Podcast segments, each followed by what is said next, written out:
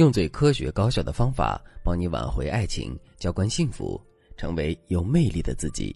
大家好，这里是飞哥说爱。今天我在刷抖音的时候，刷到了一条奇葩视频。视频内容是这样的：一女子和男友分手后，男友竟然去派出所报了警。报警的诉求是他想拿回恋爱期间他为女生花的所有的钱。更过分的是，这个男生在计算这些钱的时候，真的可以说是锱铢必较了。就连他妈妈给女生包的饺子，他都计算在内了。平均一个饺子是零点八元。听到这里，你的内心是一种什么样的感受呢？你是不是觉得既好笑，同时又觉得心酸呢？好笑是因为这件事情真的很奇葩，让人忍俊不禁；心酸是因为一段感情谈到最后，剩下的竟然只有赤裸裸的金钱和利益。这个姑娘真的是瞎了眼了。其实，在现实生活中，类似的事情并不少见。虽然很多没有这么有戏剧性，但本质是一样的。具体来说，就是我们遇到了一个不真心、不讲究，甚至是不堪的渣男。所以，不管是整个恋爱的过程，还是在恋爱收尾的时候，我们都会遭遇很多伤心难过的事情。说到这里，问题来了：我们到底该如何防止这种情况出现呢？很简单，我们一定要拥有筛选男人的能力。如果我们能在两个人正式恋爱之前，甚至是刚认识男人的时候，就能窥探出男人的内心，判断出男人的品质的话，我们在后面肯定就不会遇到这么多的烦心事儿了。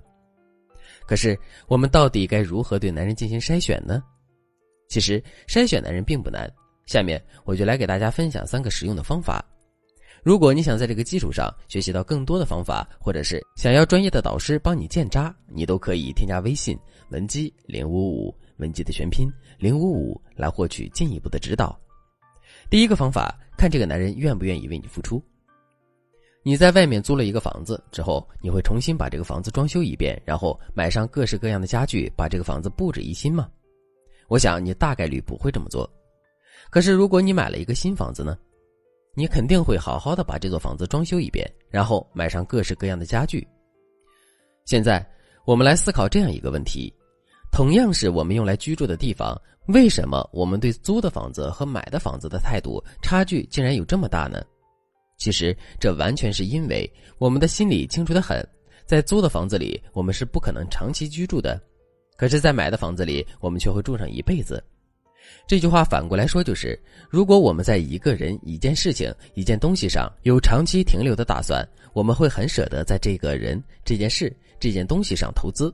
相反，如果我们并没有长期停留的打算，那么我们在一个人、一件事情上投资的意愿就会很低。感情也是如此。我们在跟男人互动的时候，可以重点考察一下这个男人是不是愿意为我们投资。如果他对我们投资的态度很积极，并且也实际为我们投了很多的话，这就足以证明他是真心想要发展这段关系的。相反，如果这个男人对我们投资的态度不积极，并且他也确实没有对我们有什么实质性的付出的话，这就证明这个男人并没有那么爱我们，也没有那么想要发展这段关系。就拿上面的案例来说吧，一个男人竟然如此抠门，连一个水饺的钱都要斤斤计较，这确实很难让人预料到。可是，这个男人在跟女人相处的过程中，就真的一点没有暴露出来吗？当然不是。事实上，男人的抠门是一以贯之的。他不愿意为这段感情付出的态度也是显而易见的，只是案例中的女人没有及时的捕捉到这些信息，并对这些信息进行加工，这才会出现现在的局面的。第二个方法，看这个男人是不是会信守承诺。这个世界上从来就没有不说谎的人，不管是大谎还是小谎，我们多多少少都说过。说谎本身并不是太大的问题，问题是这个男人是不是会肆无忌惮的对我们说谎。如果这个男人虽然也对我们撒了谎，可他撒谎的时候小心谨慎，内心也非常紧张的话，这就证明我们在男人的心里是很重要的。男人对撒谎失败的结果也很在意。可是，如果男人对我们撒了谎，可是却一点都不在意，甚至是男人还撒谎成性，在我们面前嘴里没有一句实话呢？这就证明这个男人根本就不在乎我们，甚至是有点不尊重我们。一个不在乎、不尊重我们的男人，会发自内心的爱我们吗？当然不会。第三个方法，看男人是否会对我们有耐心、很温柔。一个不爱我们的男人，可以做出很多事情，让我们误以为他很爱我们。比如可以在情人节的时候给我们准备礼物和惊喜，带我们去吃浪漫晚餐；再比如两个人一起去逛街的时候，他会在起风之后把身上的衣服脱下来披在我们的身上。如果我们只是单纯的去看这些行为的话，我们确实很容易会被男人感动。